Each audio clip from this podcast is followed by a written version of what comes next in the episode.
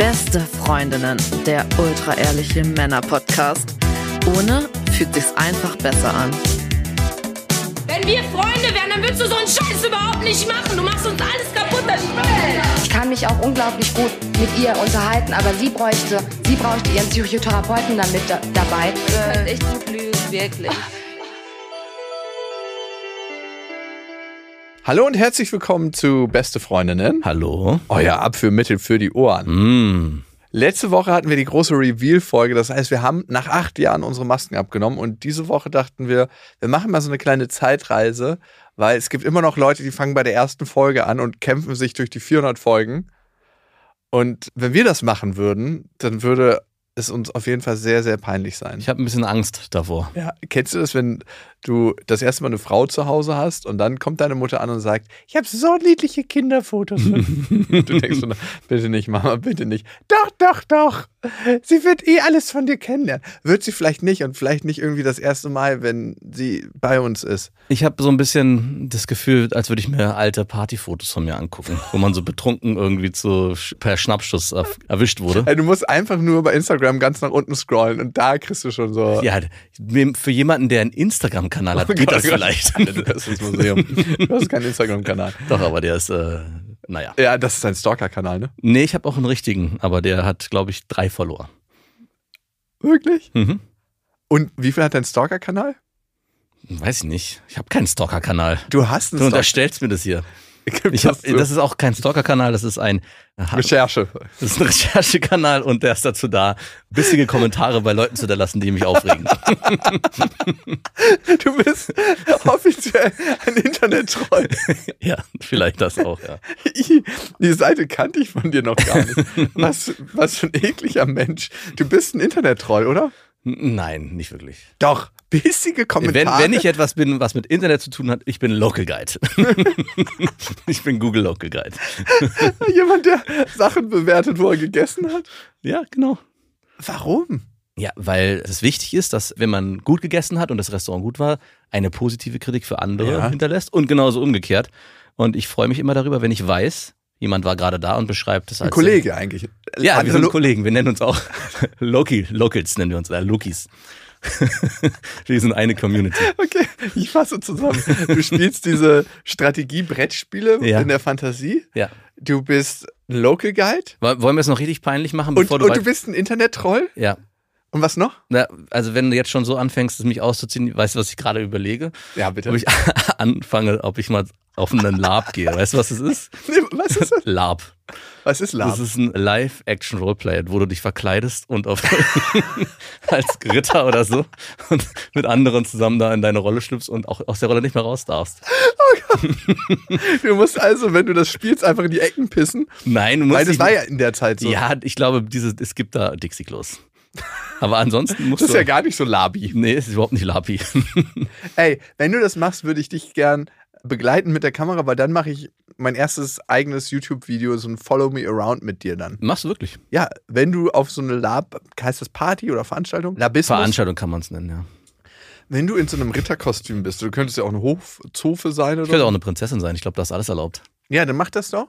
Dann Du könntest, meine, du könntest meine Hofdame sein. Nein, du könntest meine Okay. Konkubine könntest du sein. Ich komme mit, okay. Gut. Jetzt haben wir Peinlichkeiten aus dem Hier und Jetzt aufgeschlüsselt. Jetzt geht es darum, mal in die Vergangenheit zu reisen. Vor acht Jahren haben wir das erste Mal zusammen das Mikrofon angemacht. Mhm. Damals illegal in einem Radiostudio, sehr, sehr spät abends, wenn keiner mehr da war. Ja. Und haben die erste Folge aufgezeichnet. Und ich glaube, das, wonach wir gestrebt haben und was du vielleicht mittlerweile gefunden hast für dich, ich für mich? Ja, und wo ich noch auf der Suche bin, ist Mhm. die Traumfrau. Das war unsere allererste Folge. Und wir hören einfach mal rein. Herzlich willkommen zu Beste Freundinnen beziehungsweise Frauen mit Humor. Beides ein Oxymoron. Ey, ganz kurz. Wie hab ich da geredet? Also, war ich betrunken? Du hast Moderatorsprech drauf. So ein, ja, ne, da legen wir mal los. Herzlich willkommen zu Beste Freundinnen beziehungsweise Frauen mit Humor. Beides ein Oxymoron. Habe ich irgendwann mal in der Schule gelernt, aber ich weiß auch nicht mehr, was das ist. Ihr werdet es gleich hören. Das ist äh, ein ultrasexueller Podcast. Ultrasexueller Podcast. Oh, Oh, ich höre mich gut an. Ich weiß nicht, ich glaube, Sex zählt immer, sagt man noch. Ne? Das heißt, äh, damit lockt man erstmal die Leute. Das ist so wie ein Werbeplakat mit einer Frau, mit einer Nackten. Da guckt man auch hin. Oder ein Unfall. Vor allem Ein du haust einer einen nach dem anderen raus. Jetzt. Du weißt, wohin die Reise geht. Oh Gott, oh Gott, oh Gott. Das ist so peinlich, wenn man das hört. So fucking peinlich, wenn ich, ich hab- das höre. Ich habe schon damals mich geschickt als der Zuhörer entgetarnt und dich einfach machen lassen. Du wurdest dafür aber richtig ausgenommen von mir. Ich habe dir 1100 Fragen gestellt. Stimmt, ja. Ich war echt das Opfer. Und Es hatte eine ganz klare Täter-Opfer-Dynamik. Ja, und ich meine, wer fragt ist König und da muss man eigentlich auch nicht so viel von sich selber erzählen. Das heißt, ich habe dich ausgenommen wie eine Weihnachtsgans mit meinen Fragen damals. Das ist die erste Folge. Traumfrau heißt sie. Und die Frage ist, sind wir das noch, ne? was damals entstanden ist? Und ja, heute ist es mir unangenehm und peinlich, aber auf einer anderen Ebene denke ich, auch das war mal ein Teil von mir und das ist auch okay. Das nehme ich an. Also ich kann heute sagen, dass es mir überhaupt nicht mehr schwerfällt, mich da selber zu hören. Wenn du mich vor drei Jahren gefragt hättest oder auch vier oder fünf, habe ich mich extrem schwer getan, meine eigene Stimme dort zu hören und auch eigene Folgen nochmal nachzuhören. Und jetzt fühlt es sich gar nicht mehr so unangenehm an. Ich hoffe immer nur, wenn jemand mit beste Freundin anfängt, dass er nicht bei der ersten Folge einsteigt. Dass er wirklich sagt, Folge Ja. 237 ist die Erfolg. ja, oder Folgen, auf die wir heute noch kommen. Aber nicht diese erste Folge, weil die erste Folge ist nicht mehr repräsentativ für das, was wir heute machen. Aber am Ende ist unser Podcast auch wie ein Tagebuch, eine Reise von uns. Und in diesem Tagebuch stehen einfach manchmal Einträge, die ich heute nicht mehr so eintragen würde, aber sie sind da trotzdem drin und das ist auch okay. Ja. Haben wir uns weiterentwickelt? Ich hoffe. Und hast du deine Traumfrau gefunden? Das habe ich damals schon beantwortet. Ich glaube, ich habe, wir haben es jetzt nicht zu Ende gehört, aber ich glaube, ich habe damals das auch schon gesagt. Und ja, meine Traumfrau habe ich gefunden. Wirklich? Mhm. Also so wie du sie dir erträumt hättest oder doch ganz anders? Also, ich meine, dazu müsste ich mich zurückerinnern, auch an den Moment, wo ich sie das erste Mal kennengelernt habe. Und ich weiß noch, das erste Mal, als ich sie gesehen habe, nicht kennengelernt, dachte ich so, allein optisch, wow, genau so stelle ich mir meine Traumfrau vor. Also das war so der erste Moment. Dann war sie ja vergeben leider und ich musste sofort das erstmal abhaken. Ach. Ich habe einen Tag lang an ihr rumgegraben, äh, um dann am Ende zu... Als Wie hast du das gemacht damals? Ihr wart ja zusammen in dieser Kinderbetreuung, ne? Genau, nee, sie war da noch nicht in der Kinderbetreuung, sie war einfach nur im Fitnessstudio und hat dort trainiert. Aber Ah, sie wollte wirklich? dort anfangen, genau. Und ich hatte... Also so, ich kann dir helfen. genau, ich, ich kann dir hier eine Tür öffnen. Genau, und sie war aber trotzdem da, um das mal kennenzulernen, wie das dort funktioniert. Und dann habe ich sie dort eingewiesen.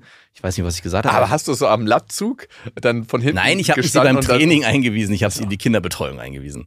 Also wie das, wie das funktioniert. Und Oh, da hast du ja eigentlich schon den Weg zementiert für eure spätere Elternschaft. stimmt, ja, eigentlich So schon. unterbewusst eingepflanzt. Ja. Ich kann auch gut mit Kindern, by the way. Ja, das hat sie Also- auf, na, das muss sie ja denken. Den Samen hast du da eingepflanzt, Ja, safe. ja. Ob sie das weiß oder nicht, das ist so das Beste, was du machen kannst. Und ich weiß noch, dass sie, ich da einen bestimmten drei, vier Stunden lang rumhantiert habe und mich da auch versucht habe, von meiner besten Seite zu zeigen und super lustig und haha, und immer ein Grinsen auf den Lippen. Um Ja, dann muss ja fest, schwer gefallen sein. Und dann am Ende zu sagen, als sie gehen wollte, meinte, hey, ich habe auch gleich Schluss, wollen wir zusammengehen? Und wir sind dann zusammen, ich meinte so, ja, warum nicht? Und wir sind dann zusammengegangen, den Fahrstuhl runtergefahren und ich dachte so, jetzt kommt meine Chance. Und habe sie gefragt, glaube ich, ob wir was, mal was trinken gehen wollen oder so. Und sie meinte, na, leider geht's nicht, ich bin vergeben. Und ich so, What the fuck? und ich so, dein fucking Ernst. Ey, hast du mich hier so sechs Stunden am Stück in die offene Klinge rennen lassen? Also, wann wäre der Zeitpunkt, wo man sagt, du, sorry, ich bin vergeben? Also, ja, das wusste sie ja. Also ich meine, ich war einfach nett und höflich und es war ein beruflicher Kontext. Es war ja nicht so, dass sie, also vielleicht hat sie gemerkt zwischen den Zeilen. natürlich hat sie das gemerkt. Ja, aber Und auch genossen. vielleicht auch das, ja. Aber wann ist der Zeitpunkt, dass man eigentlich sagt, hey, Moment mal, du kannst den Gang runterschalten, ich bin vergeben? Hm, Also ich weiß gar nicht, ob ich ihr jetzt im Nachhinein vorwürfen würde. Doch, das ist alles ihre Schuld. Weil sie, es ist ja ein bisschen auch so ein, also wenn ich mich so zurück erinnere und mich in sie hineinversetze, es muss auch irgendwie für sie amüsant gewesen sein, wie ich da um sie rumgehampelt bin und vielleicht auch ganz angenehm. Von daher, ich hätte es auch nicht gesagt. Ich hätte das nur genossen. Und irgendwann, wenn der Zeitpunkt so konkret geworden wäre wie damals, Übrigens, hier scheiden sich unsere Wege Ja, genau. am Fahrstuhl, weil mein Freund darf nicht wissen, dass ich sechs Stunden lang äh, in die Sackgasse. ja, das war ja nicht so eindeutig. Es wurde ja wirklich erst dann eindeutig. Und ich glaube, man kann sich da gut rausreden Ja. mit dem Satz. Okay. Und wir haben uns ja dann Jahre später kennengelernt. Und auch da war der erste Moment wieder, dass ich sie zwar nicht wiedererkannt habe, im Sinn, also ich habe sie erkannt, aber ich wusste nicht, konnte sie nicht zuordnen. Weil so viele schon in der Ja, Zwischenzeit es ist kamen. einfach so viel passiert und natürlich tausend von Frauen. Und bin dann aber auf sie zugegangen und sie auch auf mich. Und dann, als wir geredet haben, hat es wieder Klick gemacht. Und auch da dachte ich wieder, ist Du bist es. Bei Nee, da- dir bin ich doch damals in die Sackgasse gerannt. Nee, und dann kam der Moment vom ersten Kennenlernen wieder auf, wo ich dachte, hey, damals war das doch schon so ein Gefühl und auch optisch hat es mir auch weiterhin gut gefallen. Ich meine, es war jetzt auch nicht so lange dazwischen. und äh, von daher, äh, ja, doch, sie ist meine Traumfrau. Und auch heute natürlich haben, haben wir auch Zeiten und Phasen gehabt und auch gibt's natürlich, wir sind jetzt, glaube ich, elf Jahre zusammen. Und da gab's natürlich auch mal Momente, wo man vielleicht denkt, oh ey, passen wir, also gerade am Anfang wirklich zusammen. Aber ich muss sagen, aus allen Krisen, die wir auch hatten, sind wir so gut durchgegangen und auch alles, was läuft, einfach alles so positiv, dass ich, ja, ich bin einfach auch richtig glücklich und es ist, darum geht's ja am Ende, oder? Glücklich zu sein in der Partnerschaft. Geht immer um Gefühle. Ja. Also, wenn du irgendwie was aufschlüsselst in der Psychologie, egal wo, es geht immer um das Gefühl. Hm. Am Ende geht es immer darum. Die Frage ist auch, ne, wenn wir so an die Traumpartner denken, wir haben ja manchmal so ein Idealbild im Kopf. Kann es Mhm. das überhaupt geben in der Realität? Oder sind unsere Erwartungen dafür gemacht, durch das Leben angepasst zu werden? Und dazu haben wir auch eine Folge gemacht, nämlich ob wir zu harte Erwartungen haben an unseren Traumpartner, Traumpartnerin. Darum, ähm, man erwartet immer von der, dass sie die perfekte Person ist, aber wenn man sich selber betrachtet und über die, den Verlauf der Zeit, ich habe manchmal auch keinen Bock mit mir selber abzuhängen. Aber ge- gedrungenermaßen, also werde ich dazu genötigt, weil ich nun mal in meinem eigenen Körper stecke. Und darum weiß ich auch nicht, ob man mit zu harten Kriterien an seine Traumfrau geht. Ja, genau das, ne? Äh, Du hast wirklich weise Worte damals gesprochen. Vor allem falsche Worte, gedrungenermaßen. Hast du gedrungenermaßen gesagt? ja, ist dir gar nicht aufgefallen. Nein, ich sind hasse es, wenn ich mich verspreche. Aber es ist mir auch mittlerweile egal, weil wenn ich darauf achten würde, würde ich mich mehr versprechen. Mhm. Aber so eine Wortverdreher, oh Gott, gar nicht meins. Du, wir haben ja auch ganz viele Folgen über Verhütungsmittel gemacht, ne? Ja. Und haben geguckt, ist die Pille das beste Verhütungsmittel? Wir als äh, zwei äh, weiße Männer haben uns natürlich, Ja, über die natürlich. Das, Verhütung der Frauen Gedanken gemacht. ja, das sollten mehr Männer tun. Ja. Und darum haben wir es auch gemacht. Genau. Also, weil die meisten Männer äh, immer noch lassen das bei der Frau. Ja. Was? Du nimmst nicht die Pille?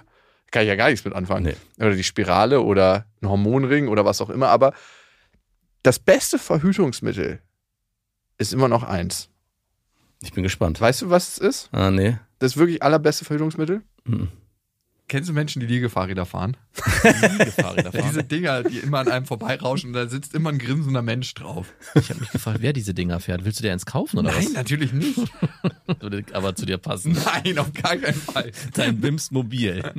Bring mich. Stell dir mal vor, du fährst aufs erste Date mit so einem Liegefahrrad. Steig auf. Ich glaube, das ist eigentlich schon alles vorbei, oder? Ey, da musst du wirklich deine Traumpartnerin finden, wenn sie das toleriert, dass du zum ersten Date mit dem Liegefahrrad kommst. Ich stelle mir das auch echt schwierig vor, wenn man dann so Ausflüge macht zu zweit mit diesen fetten Liegefahrrädern, wo man. Gar kein Problem. Nein? Nein, nein. Hast du dir mittlerweile eins gekauft? Nein, noch nicht. Aber ich würde schon gerne mal ins Probe fahren. Bist du noch nicht mal ins Probe gefahren? Noch ich, nie. Ey, ich wir auch nicht. urteilen hier immer über eine Sache, die wir gar nicht so wirklich kennen, aber Liegefahrräder, das beste Verhütungsmittel der Welt. Mhm. Ja, wir haben natürlich auch viel über Beziehungen geredet in den letzten acht Jahren. Da sagst du was. Puh, ne? Das ist wirklich eigentlich so der rote Faden. Weil, wenn man guckt, worum es im Leben eigentlich geht, ne? wenn man so alles wegnimmt, so runter auf die Knochen, geht es um Beziehung. Mhm. Und wenn du auch guckst, was wirklich für Lebenszufriedenheit sorgt, wenn du die psychologische Forschung dir anguckst, dann ist es Beziehung. Ja. Also wer am Ende erfüllte, tiefe, ehrliche Beziehungen auf Augenhöhe führt, wird auf jeden Fall glücklicher sein als jemand, der nicht in Beziehung ist. Darum müsstest du statistisch gesehen auf Partnerschaftsebene viel, viel glücklicher sein als ich. Bin ich's? Nicht? Also, Also du führst wenigstens eine Beziehung. ja. Hm, Bist du glücklicher als ich? Ich meine, das kannst du gar nicht Mhm. beantworten. nee, ich glaube, es ist schwer zu sagen. Also Du wirkst auf mich auf jeden Fall nicht wie ein unglücklicher Mensch. Nee, und ich frage mich auch immer, ne? In unserer Gesellschaft ist so Beziehung das erstrebenswerte Modell. Mhm. Und hey, du hast keinen Partner, du musst dir mal bitte einen Partner suchen. So. Ja. Das ist ja nur ein Übergangszustand, solo Ja. zu sein. Aber ist das wirklich so? Ist das wirklich ein Übergangszustand oder darf das auch ein Ist-Zustand sein? Du lebst es ja gerade. Also Ja, daher. also ich frage mich das. Und ich habe damit gar kein Problem. Und trotzdem, Glaubst du, es ist für Männer einfacher, in dieser Situation zu sein? Also ich stelle mir. wegen gesellschaftlichen Anforderungen oder was? Ich hatte, also es gab einen guten Freund von mir, der die Schwester seiner Frau, die war öfter auch auf den Geburtstagsveranstaltungen und irgendwelchen Partys. Und die hatte nie einen Partner. Und da haben alle sich immer gefragt und ich habe mich auch gesagt, warum ist es eigentlich bei ihr so, wenn du zum Beispiel da ankamst, hat keiner gefragt, hm, warum hat eigentlich Jakob keine Partnerin? Aber bei ihr war es immer so, hat die immer noch keinen Freund? Ist die schon wieder alleine da? Hm, wird ja langsam Zeit. Bei mir hat einfach niemand mehr gefragt, weil sie es aufgegeben haben. Ich weiß es nicht und ich habe mich schon gefragt, warum kommt es bei ihr als Frau so extrem auf und bei dir als Mann wird da gar, ganz im Gegenteil, es wird sogar, hm, der ewige Junggeselle. oh mein Gott. Ja, war eher so ein, schon so mit breiter Brust und schon ein bisschen schade. Ne? Warum, warum nicht? Vielleicht war es ja auch ihre eigene Entscheidung. Warum nicht? Total. Und für mich ist eine Sache, sich anzugucken, will ich das noch? Ne? Also äh, will ich einfach Single sein und ist das cool? Oder will ich wirklich in einer Partnerschaft sein, so wie du sie lebst, so ganz vertraut, monogam, one and only? Hast du keine Antwort darauf? Ich bin so krass im Zwiespalt, ich kann es dir immer noch nicht so 100% sagen. Also jetzt könnte man sagen, hey, bin ich in der Entwicklung stehen geblieben, ja oder nein? Mhm. Aber ich würde sagen, was ich auf jeden Fall heute besser weiß als damals ist, warum ich mir ganz oft Frauen ausgesucht habe, mit denen die Themen entstanden sind, die entstanden sind, weil ich nie wirklich eine Partnerin gesucht habe, sondern eine Frau, wo ich meine Kindheitserfahrung wiedererleben kann. Mhm. Ich habe, wenn ich mit einer Frau in Beziehung war, oft eine Frau mir gesucht, die nicht so 100% zu mir steht. Aber es ist ein schönes Beispiel dafür auch, dass sich der Podcast immer entwickelt in die eine oder andere Richtung, weil du hast vor einem halben Jahr immer sehr stark auch formuliert, wie sehr du dir eine erfüllte Partnerschaft zu einer Frau wünschst. Und jetzt gerade sagst du, bin ich mir gerade gar nicht so sicher. Also, und Ja, das also- zeigt ja auch nochmal, finde ich, dass der Lebensumstand auch, also wir leben in der Gegenwart, dass es sich auch immer wieder verändern kann und Darf. Auch, und auch vielleicht darf und vielleicht auch sogar muss. Ja, und so wie ich heute hier sitze, jetzt in diesem Moment bin ich happy. Mhm. Ich bin glücklich mit meinem Berufsleben, ich bin glücklich mit meinen Freunden, mit meiner Familie und auch Beziehungen, die ich lebe, ne? Ja. Also, aber trotzdem, wenn du mal so alles Fleisch runternehmen würdest, ne, von meinen Knochen, gibt es schon die Momente, wo ich mir denke, so, oh, jetzt wäre es schon cooler, wirklich eine feste Freundin zu haben oder eine Frau an meiner Seite, die mit mir durch die spaßigen Momente geht, aber auch durch die leidvollen Momente. Also so ein Partner in Crime, sagt man. Zurzeit musst du nur mit mir Vorlieb nehmen. Ja, ich meine, ich habe ja dich. Ja, Ich habe genau. ja dich. Ähm, und ja, ich habe viele Themen erkannt auf dem Weg, den ich bisher gegangen bin in Sachen Partnerschaft. Ich würde sagen, ich habe sehr, sehr viel gelernt. Und ich glaube trotzdem, dass man noch mehr über Partnerschaft lernt in Partnerschaft. Ja, Und ich meine, ich habe sehr viel über Freundschaft gelernt mit dir. Ich konnte viel über Partnerschaft lernen im Sinne von Elternpartnerschaft mit meiner Ex-Freundin. Ey, du, safe hätte ich die nie wieder getroffen, wenn Mhm. wir nicht ein Kind gehabt hätten. Ja. Also nie wieder getroffen im Sinne von nach den drei, vier Monaten, nach der Verliebtheitsphase, wo wir dann in eine Beziehung übergegangen sind und wo es dann einfach nur noch gerappelt hat. Ja. Aber ich bin trotzdem froh, dass wir den Weg gegangen sind und dass wir gezwungenermaßen aneinander gebunden waren, weil wir heute anders zusammenleben als vor fünf, sechs Jahren. Und das war auch eine riesen Entwicklungsmöglichkeit. ja, schon krass lange. Du hast gerade fünf, sechs Jahre. Ja, Also- gut. Ich meine, Ja, meine Tochter ist ja, ich fünf. weiß. Aber es war für mich so, ich hätte jetzt, wenn du mich gefragt hättest, ohne. Zwei. Ja, genau. Nein. Zwei Jahre her. Und dann Einer von diesen. kam sofort deine Tochter und dachte, ich, das kann gar nicht sein.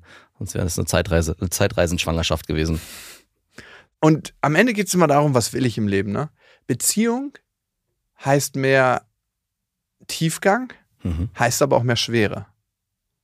Das ist so Ja. meine Erfahrung. Das ist zumindest für das, was Also Ich in würde Beziehung erlebt habe. So jetzt nicht unterschreiben. Schwere würde ich nicht mit Beziehung in Einklang bringen. krass, ne, dass ich das so in Verbindung bringe. Beziehung bedeutet schwerer. Also ganz im Gegenteil, es ist eher eine Leichtigkeit, die dadurch entsteht. Was? Ja, also sich Ja? jemanden zu haben, auf den man sich auch verlassen kann.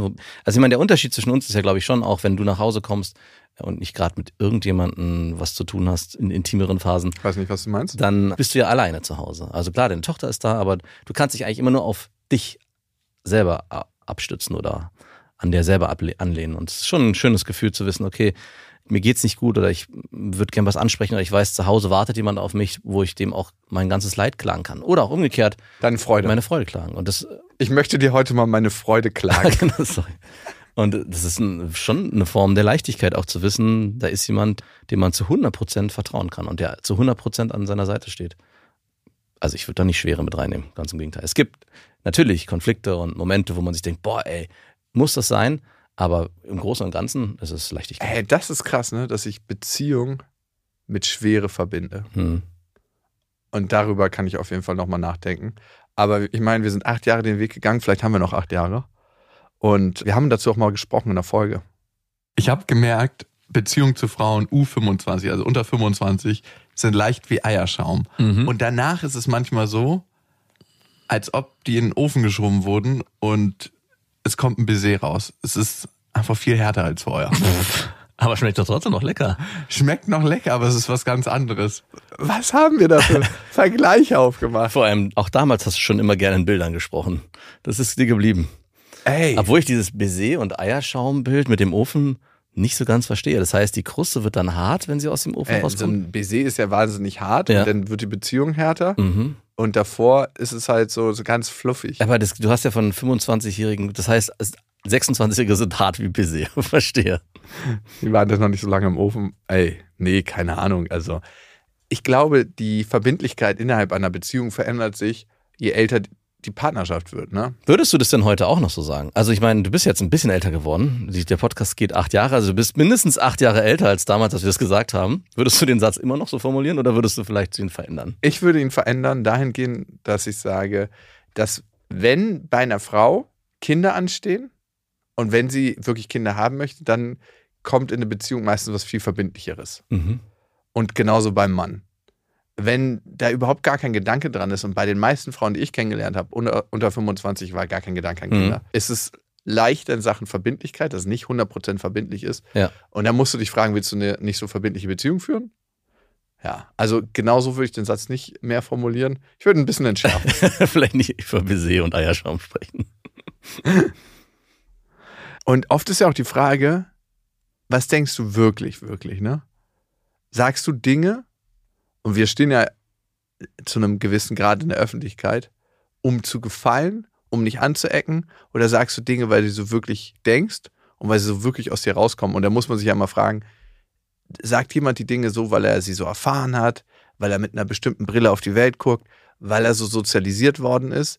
Und meine These dazu ist immer, jeder hätte alles werden können unsere Gene, mit denen wir geboren werden, definieren gar nicht so sehr, welchen Weg wir im Leben gehen. Vielmehr definiert, welchen Weg wir im Leben gehen, die Erfahrung, die wir machen mit den Menschen, mit Ja. denen wir uns umgeben, wo wir reingeboren werden, in welcher Gegend wir aufwachsen. Und es ist immer so überheblich zu sagen, der und der ist so und so und ist ein wahnsinniges Arschloch oder das und das gefällt mir nicht, du bist so scheiße. Dann frage ich mich manchmal, wie wäre jemand anderes geworden, wenn er in einer ganz anderen Gegend groß geworden wäre? Mhm. Mit ganz anderen Eltern, mit ganz anderen Geschwistern, mit ganz anderen Freunden. Ja. Es gibt so viele Faktoren, die damit reinspielen, die definieren, wer wir heute sind und was wir heute sind. Und das Thema Gefallen, ne, wenn du es runterbrichst,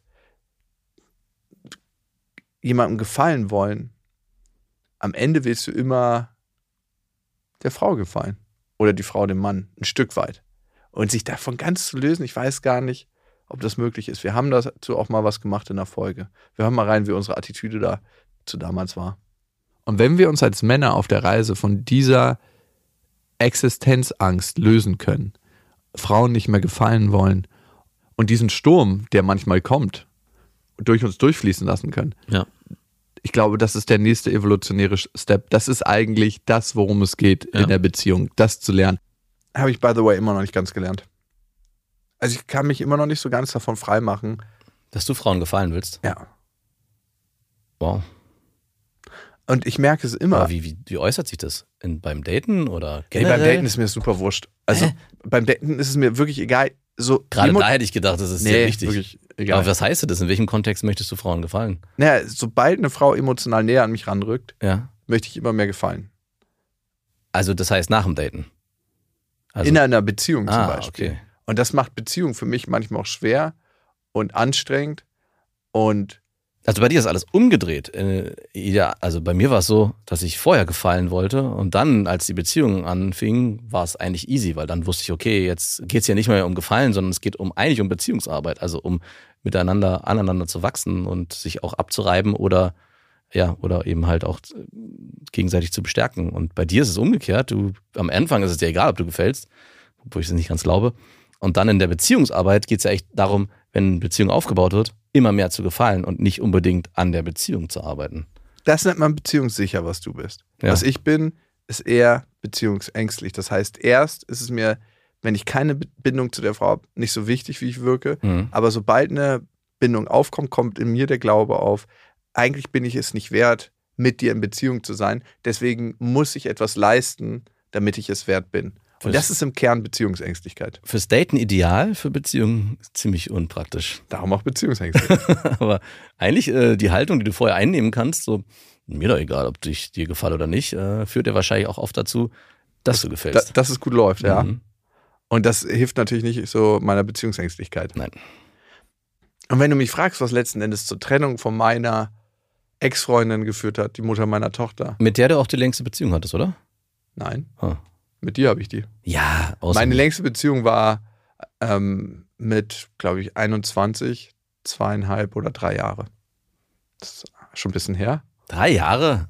Ja, Das ist eine Lüge. doch. Nein. Wir können die jetzt anrufen. Ich habe vor zwei, drei Jahren mal den Satz zwei Jahre gehört. Nein. Und auch da habe ich schon gesagt, hm, nee, nee, nee. drei nee. Jahre, dein Ernst? Es waren zweieinhalb oder drei.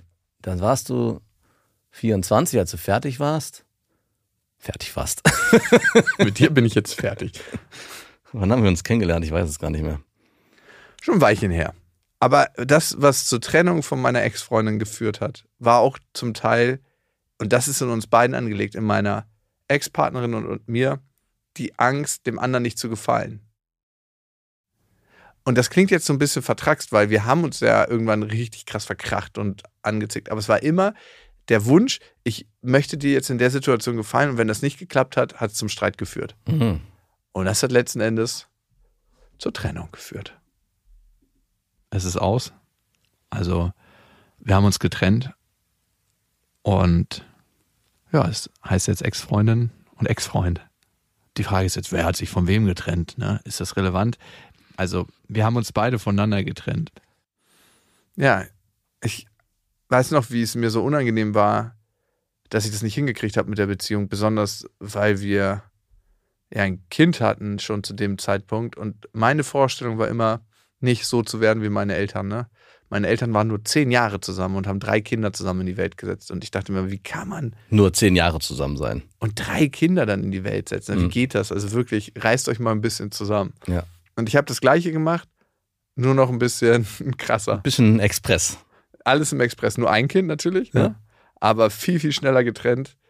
Und eigentlich das Ganze, was meine Eltern gemacht haben und was ich so verurteilt habe, als Konzentrat produziert. Würdest du sagen, im Nachhinein, ihr habt euch an dem Tag wirklich getrennt? Weil ich erinnere mich an diese Folge gar nicht so wirklich zurück. Ich erinnere mich gar nicht zurück, dass es ein klares Datum gab, wo ihr euch getrennt habt. Und woran ich mich aber erinnere im Nachgang ist, dass es ein ständiges Hin und Her war. Ich erinnere mich nicht, dass es danach vorbei war, sondern dass es Ja, dann wir haben so nicht richtig mehr miteinander geschlafen danach.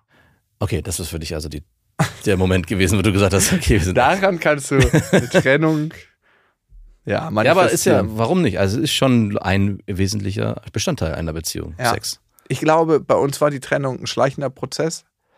Was ich heute weiß, ist, dass ich irgendwann es emotional nicht mehr ausgehalten ha habe, weil ich damals noch nicht die Größe hatte, da durchzugehen und das zu nehmen, was da auf mich zukam. Ich habe es irgendwann nicht mehr ausgehalten, ihre Kritik, ihr Rummäkeln, ihre Launen und habe das einfach genau auf mich bezogen, immer alles und habe mich dann immer mehr zurückgezogen. Ich habe einfach aufgehört, mit ihr wirklich zu reden. Ja. Ich habe aufgehört, äh, Du hast nicht nur aufgehört, mit dir zu, zu reden. Ich glaube, der äh, Schlussstrich war auch, als du mir mal gesagt hast, wenn wir uns im Auto streiten und ich keinen Bock mehr habe, dann mache ich mir einen Podcast an und setze mir AirPods in ins Ohr. da dachte ich, okay, das ist vielleicht nicht die beste Basis, um Konflikte zu klären. Ja, und, und ich habe einfach angefangen, sie zu ignorieren. Und jemanden zu ignorieren, ist eigentlich noch viel, viel schlimmer, als jemanden im Streit zu konfrontieren. Ja. Ignorieren ist das Schmerzhafteste, was wir erfahren können. Ja. Und das hat letzten Endes zu unserer Trennung geführt. Und das war meine Unbeholfenheit. Ich konnte nicht mit den Emotionen umgehen. Darum habe ich angefangen, sie zu ignorieren. Und das hat letzten Endes zur Trennung geführt. Mhm. Aber klar, gab es einen großen Brei an Sachen. Ne? Ich glaube, ähm, A, sind wir einfach wahnsinnig unterschiedlich. Wir waren beide damals relativ schnell angefasst, so bei Dingen. So, was, wie meinst du das jetzt? Mhm. Immer hast du Kritik oder immer machst du das und das. Ne? Diese Nummer. mh, Es war noch keine Basis da in Sachen Vertrauen. Wie tickt der andere wirklich? ja, und nochmal, wir sind einfach wahnsinnig unterschiedlich und vielleicht waren wir nie füreinander gemacht. Vielleicht waren wir nur dafür gemacht, unsere Tochter zu zeugen, in die Welt zu setzen und dann auf Abstand eine Elternbeziehung zu leben. Mhm. Heute tolerieren wir einander, heute respektieren wir einander. Ich glaube schon, dass wir das Beste für den anderen wollen. Nicht durch Gespräche, aber durch Erfahrungen und Situationen, die wir durchgemacht haben, haben wir uns in den letzten sechs Jahren ziemlich gut kennengelernt. Mm, Wir wissen immer noch, wo es weh tut beim anderen, aber wir drücken die Knöpfe seltener. ist wie Sex mit der Ex. Du weißt immer noch, wo es weh tut. ja. Aber was ganz wichtig ist, und das ist immer noch eine Dankbarkeit, die mich begleitet und die wird mich wahrscheinlich mein ganzes Leben begleiten. Wir sind Eltern zusammen geworden. Dass das irgendwann mal so gut ausgeht für mich, wusste ich zu dem Zeitpunkt nicht. Ne? Und ihr seid jetzt auch gerade, glaube ich, äh, sehr in Harmonie, wenn es darum geht, Eltern zu sein. Im Moment. Das Und- Leben ist nur eine Momentaufnahme. Ja, und auch gemeinsam, ja, ich meine, ihr wart ja zusammen sogar im Urlaub. Als getrenntes Paar mit eurer Tochter. Ja. Und wir haben einmal zusammen in einem Ehebett übernachtet. Ich dachte, jetzt kommt der Satz geschlafen miteinander. Zweimal. Miteinander geschlafen? Nein, in einem Ehebett Ach so, okay. übernachtet. Warum nennst du es Ehebett? War es, stand war- da Ehebett drüber? Wir haben ja so ein großes Haus gemietet. ja. Und das war das Master Bedroom, wo normalerweise das, Das die Paar. Hausherrin Ah. gelebt hat mit ihrem Mann. Und wenn eure Tochter nicht zwischen euch geschlafen hätte, wäre dann was passiert? Nein. Safe nicht. Oh, mir wird gerade richtig übel, aber vielleicht denke ich an die ganzen oh, Emotionen, die damals in mir waren. Ich bin ungeplant Vater geworden und ich glaube, es gab nichts, was Wird emotional. dir wirklich gerade schlecht? mir wird wirklich gerade schlecht. Ich merke das, mir wird auch schlecht. Also dadurch, dass dir schlecht wird. Vielleicht ist es, Kannst du äh, bitte damit aufhören? vielleicht ist es der nächste O-Ton.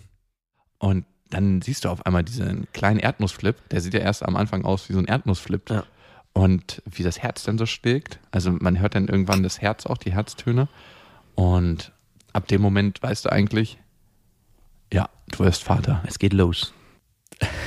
Sorry, dass ich gerade lachen musste, aber dadurch, dass er ein O-Ton ist und der so plötzlich kommt, ich weiß, dass du oft auch von Erdnussflips gesprochen hast, die man ins Schamhaar von Männern wirft, wenn die so einen, So einen Teppich haben. so einen kleinen Penis haben. Achso. Und, und jetzt kam dann deine Tochter. Ich dachte, huch, ich war kurz, ich bin kurz falsch abgebogen. Es sieht auch einfach manchmal so aus, ne? Wenn du jemanden in der Sauna siehst, der so einen ganz kleinen Drops hat nur. Mhm. Und so ein Also einen Riesenbusch. riesen Wald an Charme hat. Dann sieht es einfach so aus, als ob man so eine kleine weiße Kidneybohne einfach da reingeworfen hätte und dann bleibt die da so hängen. So ein Aber wir kleiner sind- Erdnussflip. Aber wir sind ja bei deiner Tochter. Ja, und hey, das rauszufinden, dass ich Vater werde und das mit einer Frau, mit der ich ziemlich sicher nicht zusammenbleiben will. Das war eine harte Zeit. Auch, glaube ich, für jeden, der um dich herum war. Ja. Ich weiß nur, dass wir äh, im, Schwimmbad, auch, war, ne? in der, im Schwimmbad waren, im, in der, wie hieß die Therme? Die gibt's nicht mehr, ne? Die gibt's nicht mehr. Und zum Glück waren wir im Wasser, weil ich glaube, du hast an dem Tag den Wasserspiegel um zwei Zentimeter angehoben, so viel Tränen da geflossen sind. Habe ich so viel geweint? Ja, das ich habe richtig viel geweint. Ja. Ich war einfach verzweifelt. Ich war, glaube ich, noch nie so am Boden. Ich wusste, dass sich mein Leben verändern wird. Ich wusste nicht, wie es sich verändern wird. Ich wusste nur, dass es nichts mehr so bleibt, wie es mal war. Und ich habe mein Leben bis zu dem Zeitpunkt eigentlich sehr gerne gemocht. Oh, und da nicht mehr. Für den Moment? Ich konnte es ja nicht wissen. Nein, für den Moment habe ich mein Leben gehasst, Ach, wirklich? So krass. Das hast Ja. du so vom, nie formuliert. weil ich mich nicht getraut habe. Ja, natürlich nicht. Also, was bist du auch für ein Typ, wenn du sagst so, ey, im Moment ist eigentlich alles ganz scheiße. Also, was ich. Naja, das ist nochmal ein Unterschied zu sagen, hey, es läuft gerade alles richtig beschissen, im Gegensatz zu, ich habe mein Leben gehasst oder ich hasse mein Leben gerade. Ich finde das nochmal ganz schön, da ist der nächste Step so, hm, ich, ich mache hier mal einen Dropper. ja, da hätte ich mich schon mehr ge- Sorgen gemacht, wenn ich diesen Satz gehört hätte. Ja, Leben gehasst. Irgendwie habe ich immer trotzdem gedacht, so, ich muss das jetzt auch einfach durch. Ne? Es gibt ja, aber es ist so, es ist so, wenn du, wie als ob du aufwachst, ich weiß nicht, ob du den Moment kennst und in dem Moment realisierst, irgendwann stirbst du. Hm. Kennst du den Moment, wenn du immer wieder so im Alltag realisierst, irgendwann stirbst du? Nee, kenne ich nicht. Ich habe das immer mal wieder. Also Echt, ja? Ich denke so, Alter, irgendwann stirbst du, wie schrecklich. Also für mich schrecklich, vielleicht nicht für andere schrecklich, aber für mich schrecklich. Und so ist das, wenn du ungeplant Vater wirst, dass du denkst, so, fuck, das ist eine Sache, die kannst du nicht mehr ändern. Ja, ja, klar. Klar, sie könnte jetzt die Treppe runterstolpern und so, dann wäre dein Leben wieder normal, aber Sie. ja. aber ich meine, das habe ich mir für niemanden gewünscht, aber am Ende ist es jetzt so, dein, dein Schicksal ist ausgerollt. Ja. Und so war es. Und besonders krass war es für mich, weil es immer in meiner Vorstellung mit jemandem war, mit dem ich das plane. Wir haben glücklich irgendwie eine Partnerschaft davor für ein paar Jahre und irgendwann entscheiden wir uns dann so, wie es bei dir war, lass uns Kinder kriegen. Stimmt, du warst ja jemand, der eigentlich alles immer, äh, in, zumindest immer geplant hat, eine Vision hatte und eine konkrete Ausrichtung dessen. Und das war natürlich in dem Moment. Du warst, der, Maximal. du warst der Assi-Vater in dem Moment. Ja, ich habe auch noch immer den Spruch so, ey, wie kann man ungeplant Vater werden? So, guck mal bei dir selbst, du weißt genau, wie das geht. Ah ja, stimmt, äh, danke fürs Erinnern. Weil ich habe jetzt so, wo meine Tochter schon länger auf der Welt ist und wenn ich das so von Bekannten höre, so, Wie kann man nur? also wie, wie geht das, ungeplant Vater zu werden? Das, ich meine, es ist doch nicht so schwer, ein Kondom zu benutzen oder irgendwie Verhütungsmittel, aber es geht. Ne? Und der nächste O-Ton passt eigentlich auch ganz gut zu meiner Attitüde von damals, die irgendwie heute, je länger meine Tochter bei mir ist, immer mal wieder aufkommt in mir. Und da dachte ich mir, wie kann man Kinder in die Welt setzen, wenn man eh nicht vorhat, sein ganzes Leben zusammen zu sein? Und mit dem gleichen. Und mit diesem Bild bin ich an Beziehung gegangen. Für mich hat immer gegolten, du musst dein ganzes Leben lang zusammen sein, wenn du Kinder kriegst. Und ich glaube, das war auch diese Angst, als ich gehört habe, Vater zu werden. Ich muss mein ganzes Leben lang diese Beziehung führen. Mhm. Danke für die Erinnerung. Aber du führst die Beziehung ja noch. Also ich kenne wenige Menschen, die in Trennung sind, und ein paar kenne ich, die noch so eng mit ihrer Ex-Partnerin sowohl im gleichen Haus leben, als auch Urlaube planen oder generell sich auch so absprechen. Also ich, klar, ihr führt keine Beziehung mehr. Elternbeziehung führen wir. Ja, aber eine sehr, sehr, ja, eng ist das falsche Wort, aber Tight. verantwortungsbewusst und auch ja, äh, harmonisch mittlerweile, glaube ich schon fast. So zumindest von dem, was du mittlerweile erzählst. Wir sind einfach so zwei Warlords, die müde sind, auf dem Schlachtfeld zu leben mit ihrem ganzen Heer und sagen so, ey, lass uns einfach um 15 Uhr treffen und einen Kaffee trinken. Aber weil, was du da gesagt hast, war ja für dich, ist eigentlich als Eltern und wenn man ein Kind kriegt, der Wunsch, und so ist es eigentlich auch richtig, so formulierst du es zumindest, dass man ewig zusammenbleibt, dass man dann mit seiner Tochter oder seinem Sohn als Familie zusammen das Leben ausschmückt und führt. Und im Prinzip machst du das ja jetzt, obwohl ihr nicht mehr zusammen seid. Also den Wunsch, den du damals hattest, indirekt hat der, findet der doch schon statt in deinem Leben. Stimmt, wenn du es so sagst. Ja, man bleibt sowieso ewig zusammen. Ich habe eine gute Freundin, die hat ein Kind gekriegt von jemandem, mit dem sie keine Zeit verbringen will eigentlich. Ja. Kann man auch hören im Beste Vaterfreuden, die Folgen. Und auch die bleiben ewig zusammen. Ob sie wollen oder nicht. Auf Genau. einer bestimmten Ebene. Und du hast trotz alledem, trotz Trennung und allem, dein Leben so konstruiert, dass ihr auch wirklich ja, als Paar nicht zusammen seid, aber trotzdem als Eltern. Und heute ist für mich alles so selbstverständlich, auch eine Tochter zu haben und das Vatersein zu leben und so. Und als das noch nicht in der Welt war, gab es auch andere Gedanken dazu. Und wir hören mal in die Folge von damals rein. Kannst du dir überhaupt noch vorstellen, dass es irgendwann mal eine Zeit gab, wo du über, darüber nachgedacht hast, deine Tochter nicht zu bekommen? Mm, Ja, leider schon. Also beziehungsweise ich habe es nie ganz verdrängt, weil es ist immer noch so eine kleine Schuld in mir. Du hast mal darüber nachgedacht, das überhaupt nicht zu machen, nicht durchzuziehen. Krass, ne? Hm. Und das ist schon viel schwächer als damals. Aber manchmal glüht es noch auf, dass ich wirklich mal darüber nachgedacht habe, wie wäre es, wenn wir das nicht zusammen machen, wenn wir es nicht durchziehen. Und da ist irgendwie ganz lange so eine Schuld bei mir gewesen und mittlerweile kann ich mir das auch verzeihen, dass ich darüber nachgedacht habe. Denkst du immer noch drüber nach, wie es wäre ohne deine Tochter? Nee, einfach, dass ich mal darüber nachgedacht habe, das nicht durchzuziehen. Hm. Also sie nicht zu bekommen. ja, Ich habe es nie wirklich ausgesprochen, aber in mir war der Gedanke. klar. Klar ist es so selbstverständlich, aber wenn ich sie heute sehe, wenn sie schläft zum Beispiel und mir denke so, Alter, du ganz knapp, ey, du hast mal darüber nachgedacht, dass sie das nicht zusammen durchzieht als Eltern. Aber ich glaube, es gibt auch selbst, und ich meine, ich erlebe das ja auch heute noch, immer mal den Gedanken, wie wäre mein Leben ohne meine Kinder? Also nicht, dass ich das mir nicht wünschen würde, dass es so ist, aber es gibt schon mal Situationen, wo ich denke, boah, es ist der Alltag und es ist so stressig und mm, man ist auch so vollkommen eingenommen in dem Familienleben. Wie wäre das eigentlich, wenn ich mal kurz auf Pause drücken könnte oder auf Stopp, je nachdem, und dieses ein ganz anderes Leben führen, führen Wie mein Leben meinst du, weil ich lebe ja genau das Leben. Nein, du lebst dein Leben mit Kind. Dein Kind ist ja integriert in dein Leben. Ich meine wirklich komplett den Cut ohne Kind. Ah, Oder okay. ohne Kinder. Weil eigentlich lebe ich heute für mich ein ganz geiles Modell. Du lebst zwei Leben eigentlich. Ja, ich lebe schizophren. Einmal als äh, Single-Mann Ja, Singelmann, genau. in Berlin und einmal als Familienvater mit allem drum und dran In Ja. Berlin. Ja, du kannst dir immer, du kannst dir pro Woche immer beide Teile rauspicken. Ja. Und das Leben wird ja erst richtig geil, wenn wir viele Kontraste haben. Mhm. So sagt man. So sagt man. Ja. Kommen wir mal zu dir, Max. Wir waren lange genug bei mir. Ja. Dein Leben hat sich auch verändert. Und vor allem auch das Leben mit deiner Frau und den Blick auf deine Frau. Ich habe dir damals eine Frage gestellt zu deiner Frau. Mal gucken, wie du die heute beantworten würdest. Wir hören mal in die Folge rein. Würdest du deine Freundin als eine Furie bezeichnen? Nein. Nie. Äh, Ich aber doch, für dich. klar, natürlich. Fucking, es ja, gibt immer natürlich. wieder mal Situationen, wo ich sie als Furie bezeichnen würde, aber generell nicht, nein. Eher als Zicke. Ja, und würdest du es immer noch so unterschreiben? Nein. Wirklich nicht.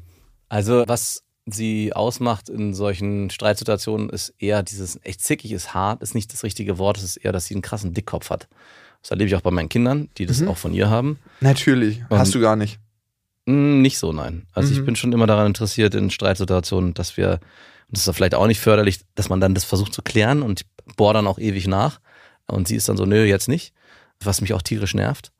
Aber Furie definitiv nicht. Aber es ist so dieses, der Unterschied tut sich schon in dem auf, dass ich immer nachbohre und nachfrage, hey, lass uns das jetzt klären und da ewig dranbleibe und sie sagt, eigentlich nicht, möchte ich jetzt darüber gar nicht sprechen, ich brauche meine Zeit. Und das ist auch völlig in Ordnung. Ach, danke. Ja, ne? Mm, Schön, dass du es so siehst. Mittlerweile, kann ich so sehen. Und dieser Satz von damals, der kommt, glaube ich, genau aus diesen Streits, die wir hatten, dass ich das so wahrgenommen habe, dass sie in dem Moment sich einfach zurückzieht und sagt, nö, lass mich in Ruhe. Und das habe ich als zickig beschrieben. Und weißt du, was nicht völlig in Ordnung ist, was du gerade so, ja, das ist völlig in Ordnung. Das war das hier damals. Mhm, bin gespannt. Weißt du, was ich dir nicht so richtig verziehen habe? Nein, was denn? Das. Was hast du denn da für einen Ring um? Wir haben geheiratet. Ganz still und heimlich. Wirklich? Ja. Das sagst du mir jetzt so. Ja, das wusste vorher keiner, außer jetzt. Du bist der Erste, der es erfährt. Alter Schwede. Da Ja. war ich so ein bisschen enttäuscht, dass du einfach so klammheimlich geheiratet hast, ohne mir das vorher zu sagen. Ja, du bist der Erste, der das erfährt, weil ich fucking gefragt habe. Ja, Das weil ich einen Ring an hatte. Ich hatte ja ein Ja. klares Symbol in der Hand. Ja, natürlich. Aber darum hast du es mir gesagt. Aber ich dachte, wie, wie abfuck einfach, dass du mir verheimlichst, dass du heiratest. Geht's noch? Und das fand ich noch nicht mal so auf der freundschaftlichen Ebene. Da fand ich es mega krass abfuck. Aber vor allem dachte ich mir, was denkst du dir, du Pisser? Wir haben ein Geschäft zusammen, wir haben ein Business zusammen und du heiratest einfach, ohne mir das zu sagen. Das kannst du nicht bringen. Wobei da sich gar nicht wirklich was verändert. Doch, wir mussten danach zum Notar gehen und das anpassen, falls du dich erinnerst. Mm, Dass wir die Geschäftsverträge an, angepasst haben. haben wir. Da warst du sehr hinterher. Das war dir Ja. sehr wichtig. Ja, weil entweder mache ich mit dir Business oder mit deiner Frau. Ich meine, jetzt mittlerweile kenne ich sie länger und ich könnte sie mir auch als Businesspartnerin vorstellen. Ne? Darüber müsste man noch mal reden. Aber Vielleicht wäre sie sogar die bessere Businesspartnerin als ich. sie würde es auf jeden Fall hart durchziehen. äh, ach so, da kann ich gleich mal ein Feedback. Sie äh, arbeitet ja bei uns in der Buchhaltung mittlerweile. Falls du das hörst, antworte doch immer, wenn ich dir schreibe, gerne direkt sagen, ja, erledige ich und erledige es nicht ohne Antworten. Das hat sie wahrscheinlich von mir, das mache ich auch gerne. Weil sie erledigt immer alles und macht immer alles, aber sie sagt nicht, hey, habe ich gelesen, check, kümmere ich mich drum. okay.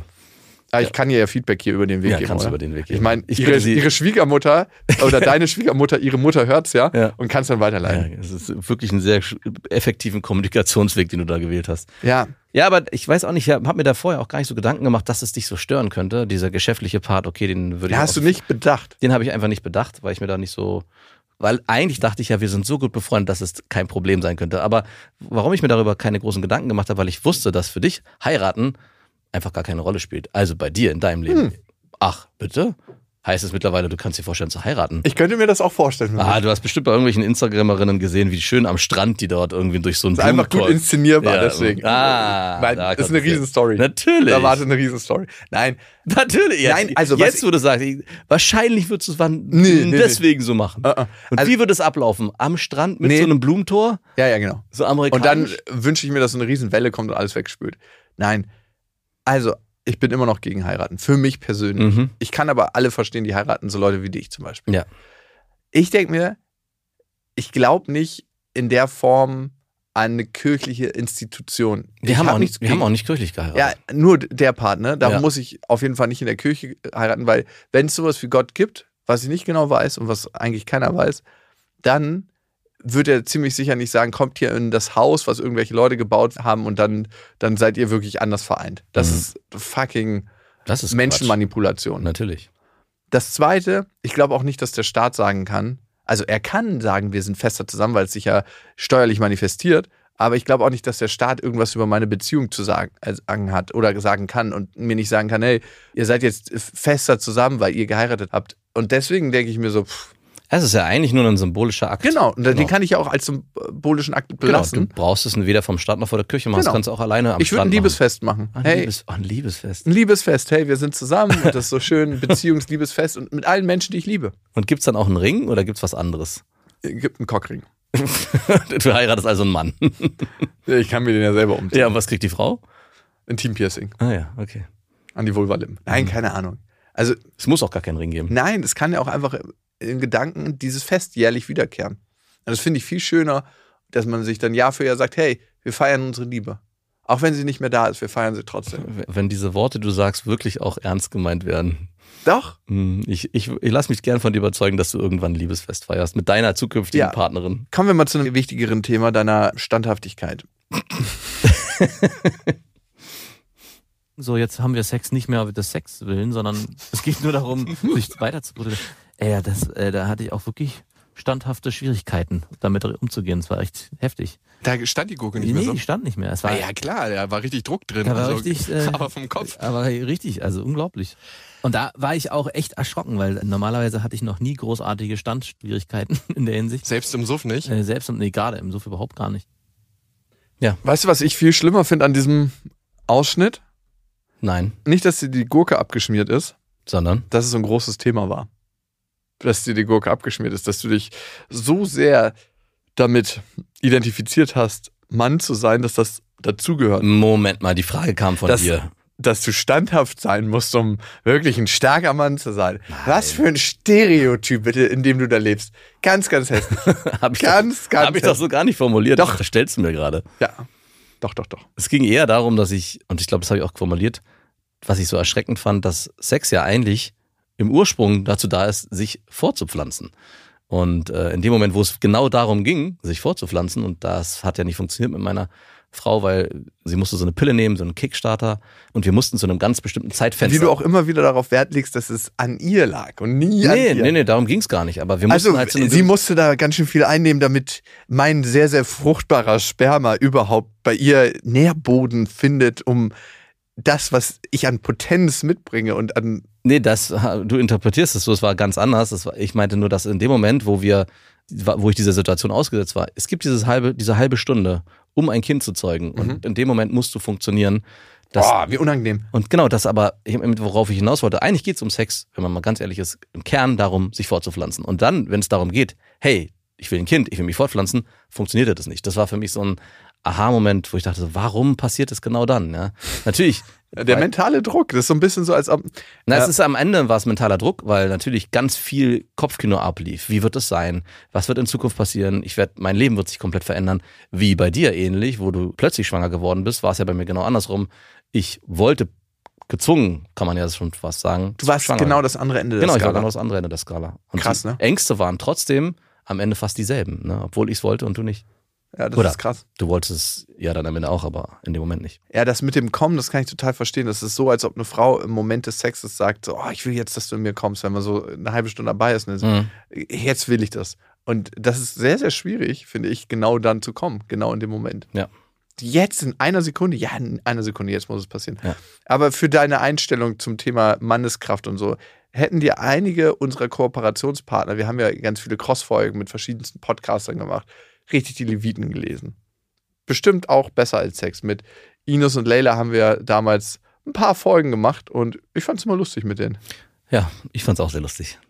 Hallo und herzlich willkommen zu Beste Freundinnen. Ihr hört die zweite Hälfte von dem unglaublichen Podcast mit den Mädels, mit denen wir eigentlich nie was machen wollten. Ja, ich habe mich vorhin immer krass gesträubt. ne? Ja, zu Recht, weil sie auch richtig schmutzig sind einfach, ne? Aber einmal Finger im Arsch und schon war die Sache geritzt. Huch, wer ist das? Das sind Ines und Leila und wir reden ja heute über, wie man richtig fickt. Wir hatten das Wort ficken benutzt und das benutzen wir normalerweise ja nie im Podcast. Mhm. Wir sind eigentlich ein sehr aufgeräumter, ordentlicher Podcast, der auch in Schulen vorgespielt wird. Oh Gott, ey, das Wort haben wir wirklich nie benutzt und ich habe es auch immer noch nicht. Etabliert. Nein, ich benutze das einfach nicht. Was benutzt du in deiner blumigen Sex. Sprache? Ach, Sex. Ist das okay für dich? Sex, was für sagst du denn? Oder Bimsen halt, ne? Bimsen, ja. Ist so schön unverfänglich. Also schlafen. Ja, ich wollte das nicht. miteinander schlafen? Das, ja, Also schläft man denn? Ist man dann irgendwie im Ruhezustand? vielleicht auch das. Ist das, das, das, Schöne ist an dem Wort, wir können wollen miteinander schlafen, das lässt viel Interpretationsspielraum. Mhm, Ja, ich habe mich wirklich damals gesträubt, so ein bisschen, weil ich das, ja, ich weiß, ich war, die waren noch mal eine Nummer heftiger als wir. Also bei denen ging es ja wirklich nur um Sex, also in den damaligen Folgen. Und bei uns ging es auch viel um Sex, aber eben nicht nur. Es war auch immer ein bisschen größerer Blumenstrauß, wie du. Ja, die Frage ist, ne, und das ist auch die Frage für die Entwicklung, ne? Also manche haben uns als Sex-Podcast bezeichnet, aber ich würde eher sagen, dass wir ein Lebens- und Beziehungspodcast sind. Ja. Weil Sex ist nur ein Teil des Lebens und ist ein klar wichtiger Teil und es ist auch cool, dass man es hat und auch schön und auch, ja, ich glaube, sehr, sehr erfüllend, wenn es Mhm. guter Sex ist. Und umso beschissener, wenn man Kacksex hat und eine Reise hin zu guten Sex. Aber es ist eben nur ein Teil. Du hast halt nicht irgendwie 24-7 Sex, sondern Ja. du hast vielleicht eine halbe Stunde am Tag Sex, wenn es hochkommt. Oder eine halbe Stunde jede drei Tage oder insgesamt eine Stunde in der Woche. Ja. Und es ist nur so ein kleiner Teil und trotzdem dreht sich so viel darum. Und darum merke ich, es ist nicht die einzige Priorität in dem, was wir machen. Also meine Priorität ganz persönlich ist Lebenszufriedenheit. Und das erfahre ich in dem Moment, wo ich über mein Leben reflektiere, gucke, was war emotional sehr ergreifend im positiven, im angenehmen Sinne und was war sehr, sehr ergreifend im unangenehmen Sinne. Und wenn ich darüber reflektiere, und das machen wir hier in dem Podcast, Mhm. dann kann ich eine Kompassnadel für mein Leben besser finden und definieren. Und Gefühle, und darum geht es ja ganz, ganz oft hier bei Beste Freundin, als das nehmen, was sie sind. Eben diese Kompassnadel im Leben, die uns durchleiten. Und ich glaube, alle Menschen, die den Podcast hören, wissen auch, es geht halt nicht nur um Sex. Äh, Bei uns zumindest. Vielleicht geht es bei denen persönlich nur um Sex, aber. Und ich glaube nicht, dass wir gehört werden des Sexes Willens. Also wir wurden ja waren vielleicht auch lange mit dem Thema sehr viel unterwegs und irgendwann hat sich das ja schon nochmal sehr stark geändert. Ich glaube, mittlerweile hält sich sogar, nee, die Waage sogar nicht mehr. Ich glaube, es gar nicht mehr so viel. Es geht vor Keiner allem um. Beziehungen. Es geht äh, natürlich auch um Sex, aber Sex In für der das Zeit, Alter, mit- Beziehung. Genau, in der Zeit, wo wir mit besser als Sex die Folge gemacht haben, war das schon noch mehr. Aber ich habe auch da schon gemerkt, so richtig, dieses nur noch sich mit dem Thema auseinanderzusetzen. Ich meine, die Folgen waren cool und waren super, aber schon während der Aufnahme habe ich gedacht, eigentlich sind wir das so gar nicht mehr. Ja, und ich meine, für Ines und Leila geht es ja auch nicht mehr da so rund. Genau. Also, wenn man sich die Entwicklung von den beiden anguckt, die haben sich ja auch in eine ganz andere Richtung entwickelt Ja. und machen heute was ganz anderes. Ines macht Comedy und Leila macht weiterhin Podcasts und auch noch andere Sachen. Und für die ist es ja auch eine andere Reise geworden. Aber Ja. es war für uns alle ein geiler Kickoff, ein geiler Startpunkt. Und ich bin froh, dass wir uns alle irgendwie an einem bestimmten Zeitpunkt getroffen haben und dass wir heute auf diese Reise zurückgeblickt haben. Acht Jahre, beste Freundinnen. Es war ein krasser Ride. Also es waren sehr, sehr erlebnisreiche acht Jahre. Hm, Und ich bin gespannt auf die nächsten. acht Jahre. Ja. Let's see, was kommt. Und hoffentlich mit euch. Also danke für eure Begleitung, ob es jetzt ein Tag ist, ob es eine Woche ist, ein Monat, drei Monate. Manche begleiten uns auch schon mehrere Jahre und manche auch schon acht Jahre. Und das finde ich so krass, Ja. wie wir in diesen acht Jahren zusammengewachsen sind als Freunde und als Family mit allen, die den Podcast hören. Und das ist das, was mich trägt. Es ist nicht der Sex, aber es ist auch manchmal der Sex. Es ist die Beziehung Ja. zu allen. Das war Beste Freundinnen, eine Produktion von Auf die Ohren. Damit ist die Show beendet.